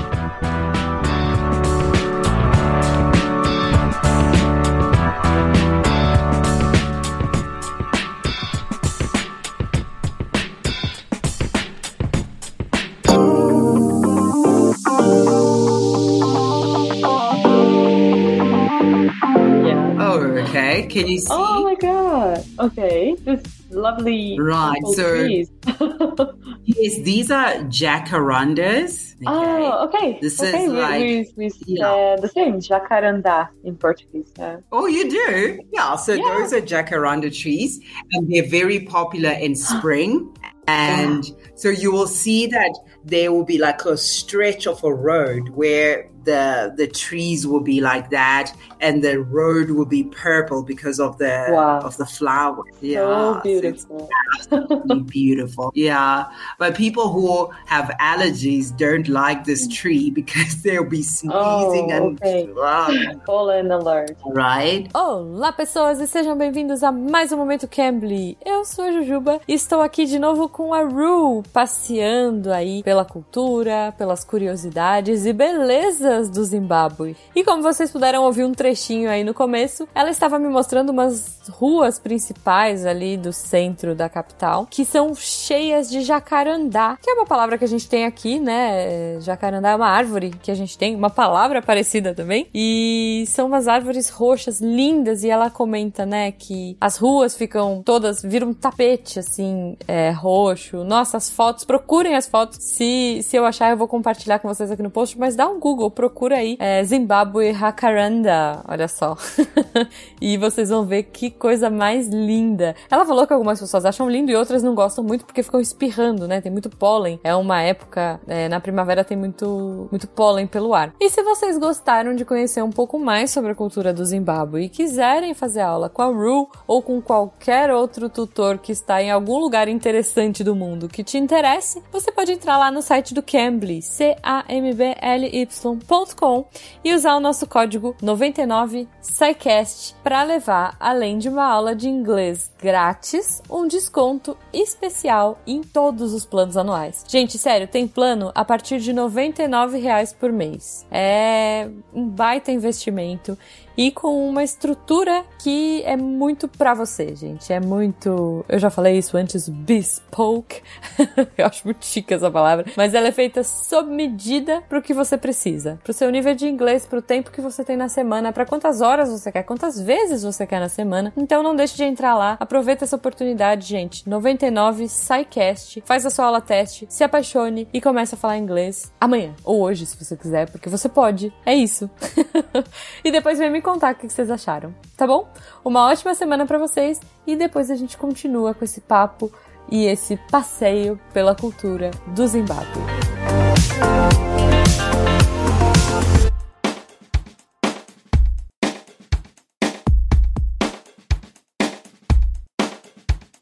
Bom, e, e aí, gente, a gente comentou, ah, basicamente fez uma retrospectiva aqui sobre eh, quando que a gente começa a pensar, né? Em que momento a gente pensa em ter uma UTI. Eh, comentamos em algumas evoluções da medicina que demandaram a existência de uma UTI. Comentamos o que, que- qual é a estrutura geográfica da, da UTI, o que, que tem em cada lugar ali, o que deveria se ter também. Comentamos os profissionais que trabalham dentro dessa UTI, vocês falaram médicos, enfermeiros, técnicos em enfermagem, fisioterapeutas, eh, fonoaudiólogos e, e outros profissionais que, que podem trabalhar também na, na, na UTI. Ah, eu queria comentar agora o que tipo de paciente. Eu sei que a gente já comentou um pouco de alguns eh, critérios que fazem com que pacientes eh, fiquem na UTI, eh, mas eu queria que vocês eh, estratificassem isso melhor. Que tipo de paciente fica na UTI, vai pra UTI, fica na UTI e eventualmente sai da UTI pro bem ou pro mal? Tarek, tem, existem três modelos, né, pra gente definir os pacientes candidatos à UTI. A gente vai passar por eles, mas eles são bem lógicos. A gente até discutiu aqui, algum, é, falando por cima de alguns. E o modelo que eu mais gosto, que eu acho que é o mais amplo, mas você acaba misturando todos, né, na hora de escolher, é o modelo de priorização. O que é esse modelo? Esse modelo, ele classifica o paciente de nível 1 até nível 5, sendo o nível 1 o nível que mais precisa de UTI e o nível 5 o nível que menos precisa de UTI. O nível 1 é aquele paciente que precisa de intervenções de suporte à vida, que são exclusivas da UTI, como por exemplo a ventilação mecânica, que possuem grande possibilidade de recuperação e não apresentam limitação terapêutica. Pô, quem é esse cara? Um jovem que sofreu um acidente de moto e precisou fazer uma cirurgia. Cara, você tem, você vai fazer tudo pra ele, você vai entubar, reanimar, tá, tá, tá, tá, vai fazer tudo, né? Isso aqui não é de se a gente for lembrar lá do, do, do cast de cuidados paliativos. É que ele tem toda a possibilidade de responder, né? De, eu vou fazer responder, então tudo, né? vai fazer tudo. É, o que eu- um exemplo de paciente que eu dou é famoso, assim, para as pessoas entenderem, é, é, o humorista Paulo Gustavo. Ele era um paciente 1 de UTI. Então ele fez ECMO, que é essa circulação extracorpórea, ele fez cirurgia do pulmão para melhorar as trocas. Então, assim, você faz tudo que você tem na medicina, porque esse paciente tem uma grande capacidade, é, ele tem um, uma baixa, um baixo, uma baixa limitação terapêutica e uma grande reserva funcional, né, para ele ficar curado. Esse é o paciente de UTI, tá? O paciente de UTI é esse. É o jovem que sofreu, que tomou um tiro, é o, um, uma pessoa de meia idade que infartou. Esse é o paciente que a gente quer na, que a gente quer na UTI. E aí o modelo, o, o, o nível 2 é o que os meninos comentaram aí, que é o paciente que ele não tem também limitação terapêutica, né? É, eles não precisam de intervenções, de intervenções exclusivas, mas eles possuem um alto risco de precisar de intervenção imediata. Então, Yara falou muito bem aí do infarto, né? Então, pô, o cara teve um infarto, ele pode ter complicações agudas do infarto. O cara ele teve um derrame, um AVC isquêmico, ele pode ter uma transformação hemorrágica e piorar, ter um rebaixamento. Então, esses pacientes que podem piorar a qualquer momento, né? Ou uma cirurgia de grande porte, a gente leva para UTI e, e ele, você, ele não tem limite terapêutico. Então, ele é uma vigilância, né? Você vai, você vai pegar as condutas, sei lá, vigilância respiratória, vigilância hemodinâmica, vigilância de não sei o que, vigilância de não sei o que. Porque é um paciente que a gente tem que ter cuidado para não acontecer nada com ele, né? O, o risco é esse. Então, esse, esse nível 1, nível 2 é o paciente típico de UTI. A partir do 3, a gente já começa a ter limitações, né? O nível 3 é que necessita de intervenção, mas tem uma baixa probabilidade de recuperação ou com limitação terapêutica. Então, necessita de intervenção, então precisa de UTI, mas você já começa a pensar o quanto você vai intervir. E a gente vai, eu vou, aqui eu vou falar muito do cast de cuidados paliativos, né? O quanto você vai, qual é o prognóstico desse paciente, é, é, qual é o nível que ele tem de, de, de impacto do, da qualidade de vida dele. E aí você vai descendo até quando chega na fase 5, que é a fase terminal, que é a fase de paliação. Esse paciente não é para estar na UTI. Eu falo, eu gosto de pensar que UTI não é lugar para morrer, embora aconteça bastante. Lugar de morrer é em casa, é com os familiares. A, a morte ideal, se a gente vou de novo falar do cast de cuidados paliativos, a maioria quer morrer junto em casa ou junto dos seus familiares. Então a gente não manda o paciente para UTI. Ah, o paciente tem um câncer metastático, tá fase ativa de morte. Esse paciente não vai para UTI. Esse paciente não é o paciente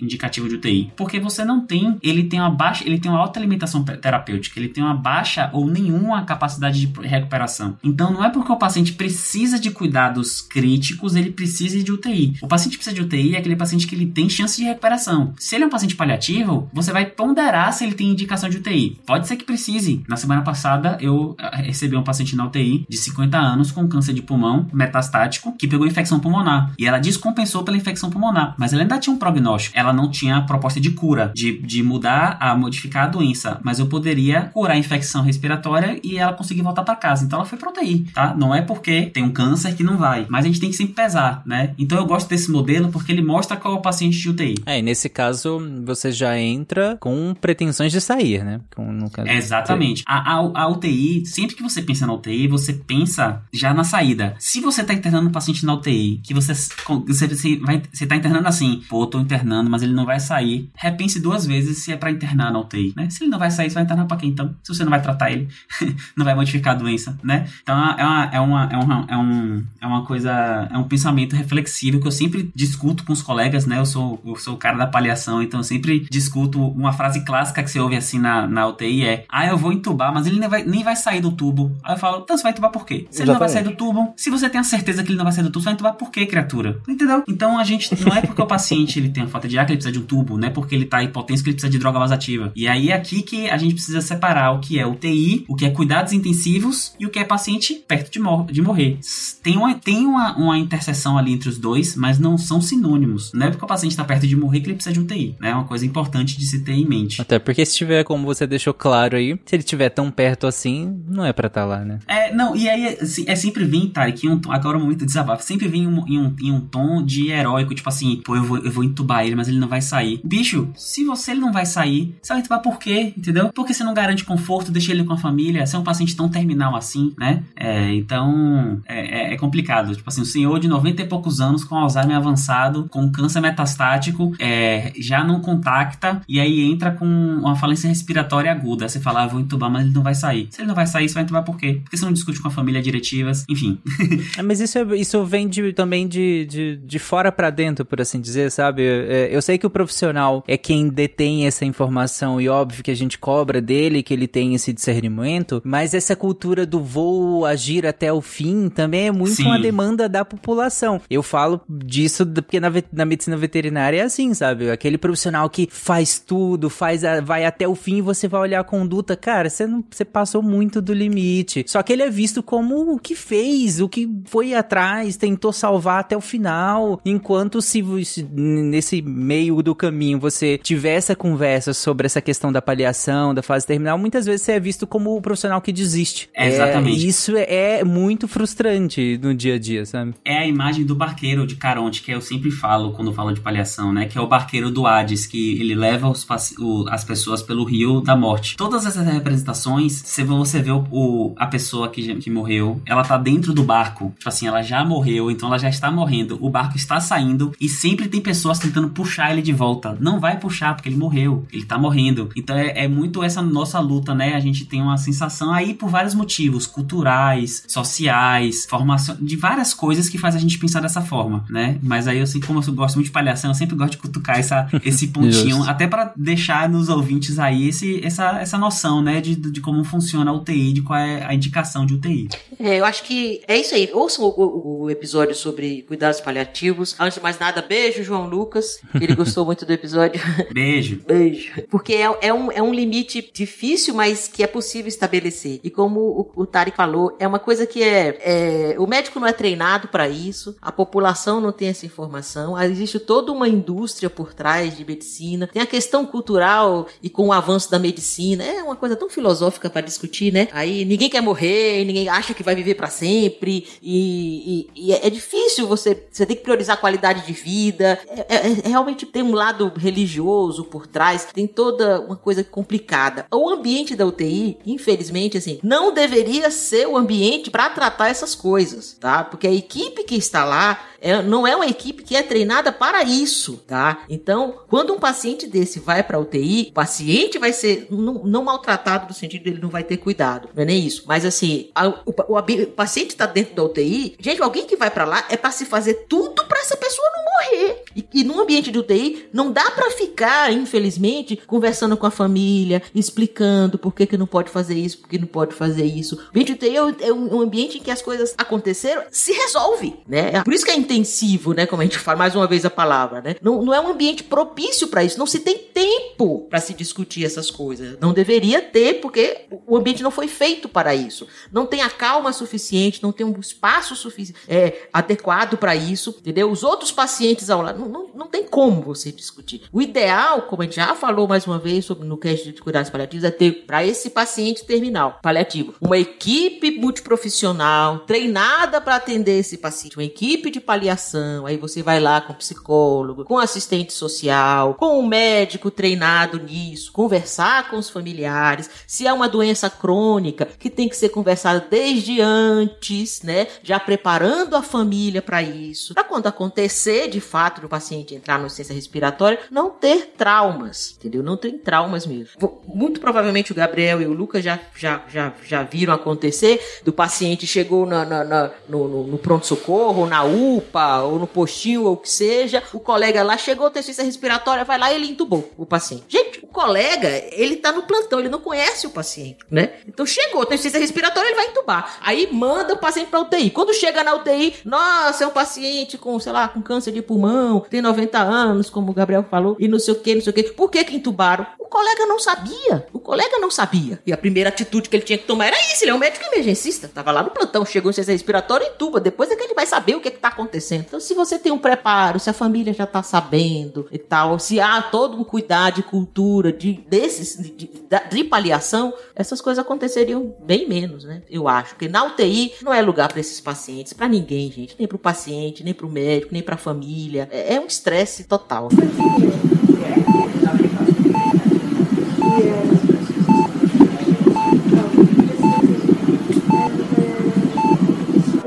Uma, uma, pergunta, cara, que geralmente o pessoal é, que eu gosto de, de fazer até pros, pros, pros, pros, pros residentes e pros alunos. Tipo assim, cara, a UTI, ele é, ela é pro paciente mais grave ou pro paciente menos grave? Aí faz essa pergunta, geralmente fica lá. Ah, se ele for grave demais, ele não vai, ele não vai conseguir. Ah, se ele for um pouco grave, acho que ele talvez ele não, tão, não, talvez não precise tanto. E é tipo assim, isso é um peguinha, porque não é nem pro mais grave nem pro mais grave, menos grave. Ela é feita, a UTI é feita pro paciente que mais se beneficia, entendeu? Então você tem que ver o tanto que esse paciente vai se beneficiar com a UTI. E assim, falando, falando de tipos de hospital, porque assim, eu trabalho, trabalho em vários hospitais. No hospital particular, a gente ainda tem esses problemas de, de distanásia, né? Pô, será que eu tô investindo muito num paciente é, que, que não vai precisar? Ou tô, eu tô atrapalhando o momento de morte desse paciente, né? Tipo assim, se, se, a gente não pode se, ser inimigo da morte. A morte vai, vai chegar para todo mundo, né? Todos nós vamos morrer, entendeu? Não existe, não existe um momento, não existe vida eterna. Então eu não posso atrapalhar a vida de, o momento da morte de algum paciente, porque eu tô muito ávido para tentar segurar ele aqui no momento que ele não precisa, que não, não tem mais condições de ser beneficiado. Mas para pro outro lado também, que, que é o SUS, que é onde eu, que eu também trabalho no SUS, você às vezes, cara, se, se você indicar uma, uma UTI mal indicada, né? Se você colocar um paciente mal indicado na UTI, você tira de outro paciente que precisa mais, né? Então é outro problema que a gente tem também é, que lidar o tempo inteiro. Isso é uma coisa que acontece muito, assim, infelizmente, né? De você ter, por exemplo. Pronto, acontece semana passada. Nós tínhamos um único leito vago na UTI, né? E a UPA, enfim, pediram um leito de um paciente. Infelizmente, assim, né? Um paciente sem condições de recuperação. A senhora, muito idosa, já acamada, provavelmente chegou naquelas condições, o colega entubou, demenciada, enfim, ou seja, sem condições, é um paciente que se ficasse na UTI ocupar um leito, a chance de recuperação era mínima. Se recuperasse, a, a qualidade de vida ia piorar mais ainda do que já estava. E além de provavelmente ocupar esse leito por muito tempo. Exatamente. E aí a gente fica na questão, bom, e se chegar agora aí um paciente de 18 anos com um acidente, você vai fazer o quê? Esse é um problema sério que a gente tem no SUS, né? É um problema. Isso, no SUS, isso é, é, uma coisa que, infelizmente, acontece mais do que deveria. Né? Bom, o, o Lucas já falou aí, já acontece, já, já, já deu exemplo, já viu acontecer isso algumas vezes. Não, infelizmente. Demais, infelizmente. E você fica naquela coisa de, e aí, né? Interna no interna. É, é complicado. Pro gestor é difícil, enfim. Eu sei como. É, é realmente uma situação complicadíssima. Então é preciso é, é, é, é conversar para esses pacientes. É, é, realmente difícil. Ou ter unidades intermediárias, né, Lucas? Exatamente. É, esse é uma coisa interessante também. E assim, até por exemplo, até o Gabriel tinha falado do paciente jovem que tem uma chance maior. Eu, por exemplo, hoje, a, a minha unidade é uma unidade muito especializada em, em, queimados, né? Então, eu tô com um paciente que hoje a gente tava com um paciente de 70% do corpo queimado, ou seja, extremamente grave, instável, é entubada e eu, nesse, eu, eu tava do lado da anestesia, não tava na, na UTI. Eu fui na UTI ver a paciente e o colega da, dos queimados falou comigo: olha, a paciente tá muito grave, tá assim, a gente não sabe se ela vai resistir a, cirurgia. Você acha que a gente faz? E tipo assim, cara, a chance da paciente é essa. Então, eu nesse, nesse, nesse contexto, pô, o paciente jovem tá aguentando, tá segurando, cara, vamos, a gente tem que arriscar nesse caso, né? Então a gente foi full, investiu, deu certo, a cirurgia, o paciente suportou, voltou, mas assim, é, é, é, essa é a dúvida que a gente fica o tempo inteiro. É, por mais que eu esteja, por mais que eu, nesse, nesse caso específico, estivesse do lado da anestesia, eu fui na UTI ver com o paciente e discuti o caso com o intensivista e com a equipe de queimados. E a gente tem que ficar decidindo, cara, será que vale a pena? Até onde vale a pena eu, eu investir nesse paciente, intervir para esse paciente, ou ter que deixar esse paciente, ou escolher um momento, não, vou, vou, vou esperar, vou estabilizar mais meu paciente para depois intervir. Isso é uma coisa que a gente fica o dia, o, o dia inteiro, não, o tempo inteiro pesando risco e benefício, cara. Isso é uma coisa que a gente vive demais é, no ambiente de terapia intensiva, né? É, faz sentido, principalmente quando você coloca. Aliás, é, eu ia falar principalmente no SUS, mas independe do, do SUS ou, ou privado, é, há sempre uma limitação de recursos, né? Isso. Seja, por, seja por qual for o motivo, nunca você tem to, todos os recursos. E quando você tem limitação de recursos, você tem que pensar muito bem, porque colocar de um lado é tirar de outro, inevitavelmente, né? Exatamente. Então a responsabilidade aumenta, é o que a gente fala. É um, uma coisa que me veio à cabeça quando você estava falando, é uma discussão que a gente tem muito quando, quando a gente vai discutir pseudociências em políticas públicas. Uhum, e aí exatamente. a gente sempre tenta puxar para esse lado. É uma política pública, é dinheiro público, é dinheiro da saúde. A gente não pode desperdiçar. Colocar de um lado é tirar de outro. Então, é tempo na, nesse no, no, caso da UTI, tempo e dinheiro aí é, é salvam vidas, né? Então Exato. eles precisam ser investidos precisamente, né? Nenhum recurso é infinito, né? Exato. Então tem que ser muito bem pensado para que a gente consiga ter o, o, o melhor benefício possível, né? Acho que ficou claro uh, esses critérios de admissão, uh, ficou claro qual é o tipo de paciente que se beneficia mais de estar na UTI. Eu acho que é para quem nunca tinha ouvido falar, talvez, de desses critérios, acho que talvez quebra alguns paradigmas, né, de pensar, ah, UTI é só pro pior paciente possível, assim, ele tem que estar tá lá. Talvez para quem nunca tinha ouvido falar, fala,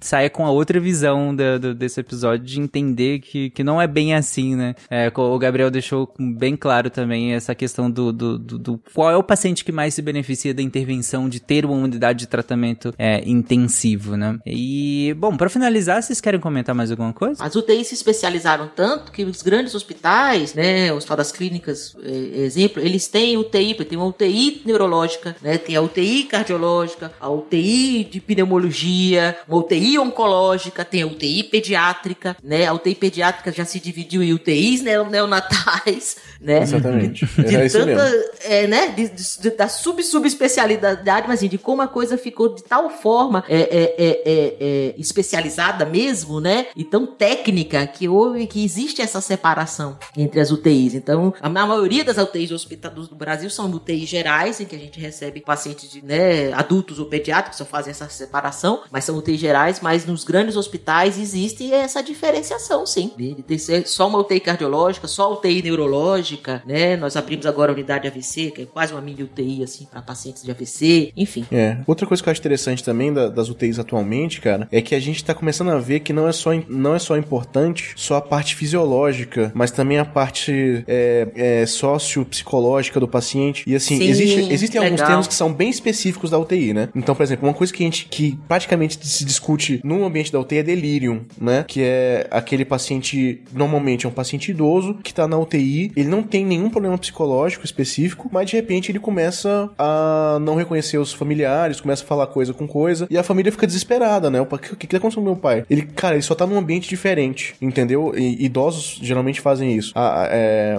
o paciente tá num ambiente diferente, ele perde o ciclo sono-vigília, tá o tempo inteiro a luz acesa, entendeu? Não sabe que, que dia é dia, quando, quando que é noite. E esse paciente às vezes começa a fazer esse quadro de delírio que a gente fala. E ele começa, às vezes tem hiperativo e hipoativo, né? Às vezes fica num canto, às vezes começa a falar estranho, não, não reconhece familiar. E é só ele sair da, da- da- do ambiente de UTI, ou, se, ou às vezes só, me- só melhorar um pouquinho ali e começar a ter os, os, os ciclos melhores, e o paciente me- simplesmente melhora, né? É um negócio bem interessante. E hoje em dia, cara, o pessoal tá começando a fazer a UTI de forma bem mais humanizada, entendeu? A gente, é, infelizmente no SUS ainda tá, ainda tá difícil de acontecer isso, mas todo mundo tenta fazer o máximo possível. Mas assim, o pessoal tá começando a fazer. é, é, o Gabriel já tinha, já, já tinha até comentado, a, a, a Yara também, de quartos que ficam mais aconchegantes, com um familiar seu que fica com você conversando, pra você se sentir melhor, pra você não ter é, quadros depressivos. Você pode, às vezes, o, o paciente que tá consciente pode assistir uma televisão, ver lá fora, ver o a luz do sol, entendeu? Teve um, um- cara, teve um caso que foi muito interessante na minha, no meu internato. Eu não, nem não tinha me formado ainda no meu internato, é que um paciente tinha, tava há quatro meses na UTI e ele tinha melhorado bem e tal, mas ainda, ainda ia ficar um tempinho. A gente, todo mundo, toda a equipe se paramentou e a gente levou o paciente lá pra, pro, pro, pra varanda do hospital e ele pegou um pouco de sol e ele começou a chorar, cara, que tá- ele fazia quatro meses que o cara não via o sol, sabe? E a gente, toda a equipe começou a chorar junto também, foi um negócio bem interessante. Mas assim, só você começa a dar valor nessas coisas, você fica o dia inteiro só no ambiente fechado, só naquele mesmo negócio, e isso faz muita diferença pro paciente. A gente quer que o paciente comece a se sentir também mais acolhido na UTI. Isso é uma tendência que vai, vai tá começando agora, eu acho bem interessante também. Inclusive tem casos de transtorno de estresse pós-traumático, né? Depois de, de, de uma internação no UTI, né? Sim, existe isso também, TEPT lá. Pós-Covid, a gente tá vendo bastante isso aí, né? Esses pacientes que sobreviveram aí à Sim, Covid. faz muita É. diferença. E mudanças simples, assim, claro, se você puder ter uma UTI humanizada, aí vai ali, desde quartos individuais até a pintura da UTI, não ser aquela coisa uniforme, fazer, né, é, é, é, pinturas mesmo, Aquele né, branco, quadros, né, não sei se aquela coisa toda branca, né, mas botar, colocar uma música ambiente, tentar é, melhorar um pouco a iluminação, fazer, simular um ciclo sono-vigília, né, fazer uma iluminação um pouco menor à noite, são coisas que você pode fazer. Nem toda UTI tem essas condições técnicas e que isso envolve dinheiro, logicamente, né, de fazer isso daí, mas coisas mais simples, tipo, quando eu comecei a, a UTI há 10, 15 anos atrás, né, por exemplo, a visita era 15 minutos, às 5 horas da tarde. Entrava, via o paciente, oi, cheguei, você dava as informações e pronto, tá? E entrava só um por, por paciente, né, e tudo. Hoje não, o que é que a gente consegue fazer? A gente botou a visita em dois horários, né, uma visita um pouquinho mais longa no horário da tarde, mas aí a familiar já vê o paciente de manhã, né? Se tem algum paciente idoso que tá evoluindo com um quadro de delírio, a gente consegue diminuir simplesmente chamando um familiar, ó, fica sentadinho ali do lado dele, um pouquinho, entendeu? Geralmente esses delírios acontecem muitas vezes no, no período da tarde e tal. Você coloca ali o paciente, o paciente familiar fica ali sentadinho, né? Até o paciente dormir, ou então só de estar ali com o filho, com, ou seja, com, com a pessoa que ele, que, ele, que ele conheça, né, o paciente já fica tranquilo, você já diminui a quantidade de medicamento, diminui a intensidade de delírio desses pacientes. É, são coisas simples que é possível fazer. Não está regulamentado, vale aí de cada, cada unidade, mas existe já um, um, uma, uma, uma tendência, como o Lucas falou, de, de, de humanizar as UTIs. Eu acho muito interessante isso daí. É, às vezes tem uma, uma, uma foto da, de praia só pra pessoa ver alguma coisa, né? Fica num, num É, cantinho assim, é bem um interessante isso. E só, só deixando o, o- o disclaimer aqui, delirium é diferente de delírio, tá? É, Só pra ter, só pra às vezes pode Sim. confundir, né? Delirium é diferente de delírio, tá? Delirium é, é o quadro que a gente usa na UTI, que esse paciente tem um quadro é, agudo, né? De alteração de, de, de psicológica. É diferente de delírio. Delírio é o que acontece na UTI. Delírio é o que tá acontecendo no Brasil nos últimos quatro anos.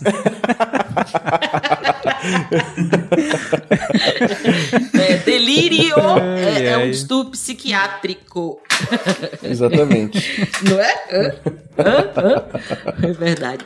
Uma outra coisa, Tari, que é interessante acho que colocar, como o- a UTI, existe a UTI, tem que se tomar bastante cuidado, mas cada vez acontece mais. Eu lembrei que quando o Lucas falou da- dos, desse paciente que ficou quatro meses. Ah, quatro meses na UTI? É. Existem pacientes crônicos que ficam meses na UTI. né? Então, o ideal seria aquele paciente realmente jovem, que você é um acidentado, que você sabe que ele vai recuperar, melhorar, fica que seja quatro semanas na UTI e tudo, mas ele recupera e vai pra casa. Perfeito, Vai pro quarto, daí vai pra casa e tudo. Mas tem pacientes que ficam meses na UTI, pacientes crônicos que vão ficando e vão ficando e vão ficando. E essas UTIs de crônicos, já existe até uma separação também, né? Existem lu- lugares que você já coloca UTI de crônicos, põe lá UTI de crônicos, né? Isso aqui Exatamente. tá crônico, já muda pra lá. Porque o cuidado já muda, é a questão de visita. A lógica é diferente, né? A lógica é diferente. É um paciente que ainda precisa daquela unidade, né? Mas as atenções e as necessidades mudam um pouco, né? E você tem que. que, que, que- já, já vi há necessidade de criar uma unidade separada para esse paciente. É, é muito bacana isso, a gente ter essa visão. Eu não, não tinha a ideia da importância, né? Eu vou admitir que nunca respeitei. Qualquer problema que eu tinha na impressora, eu gritava pra chamar UTI, UTI. e, e agora a gente passa a entender melhor a importância. Já abriu o chamado? Pô, eu tô te telefonando, não tem como tu, tu já.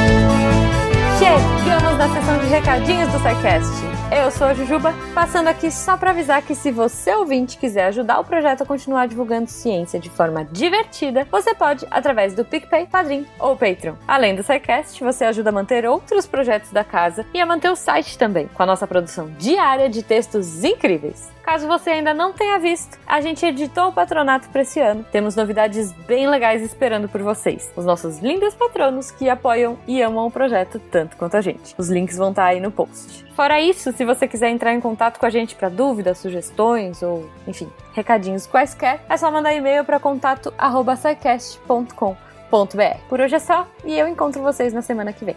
Tchau.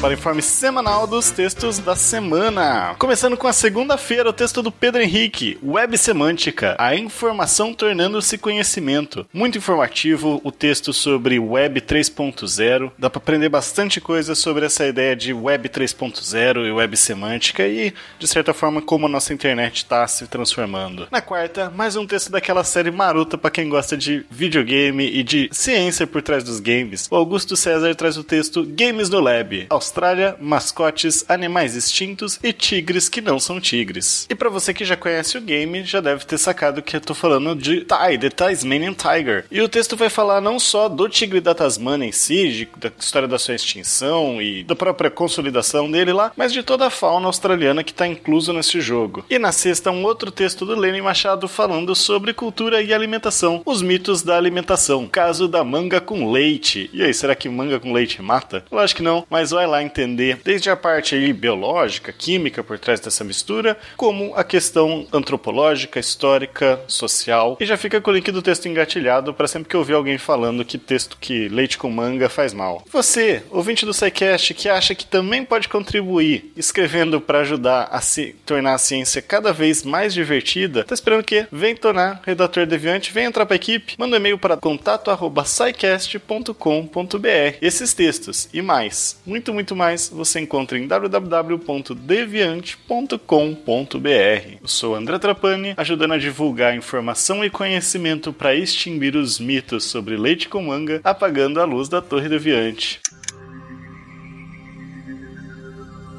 Se a ciência não for divertida, tem alguma coisa errada.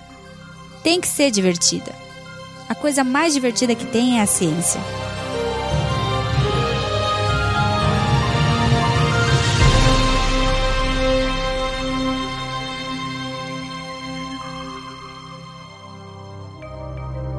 Este programa foi produzido por Mentes Deviantes. deviante.com.br Este programa foi editado por Talkcast. Edições e Produções de Podcast.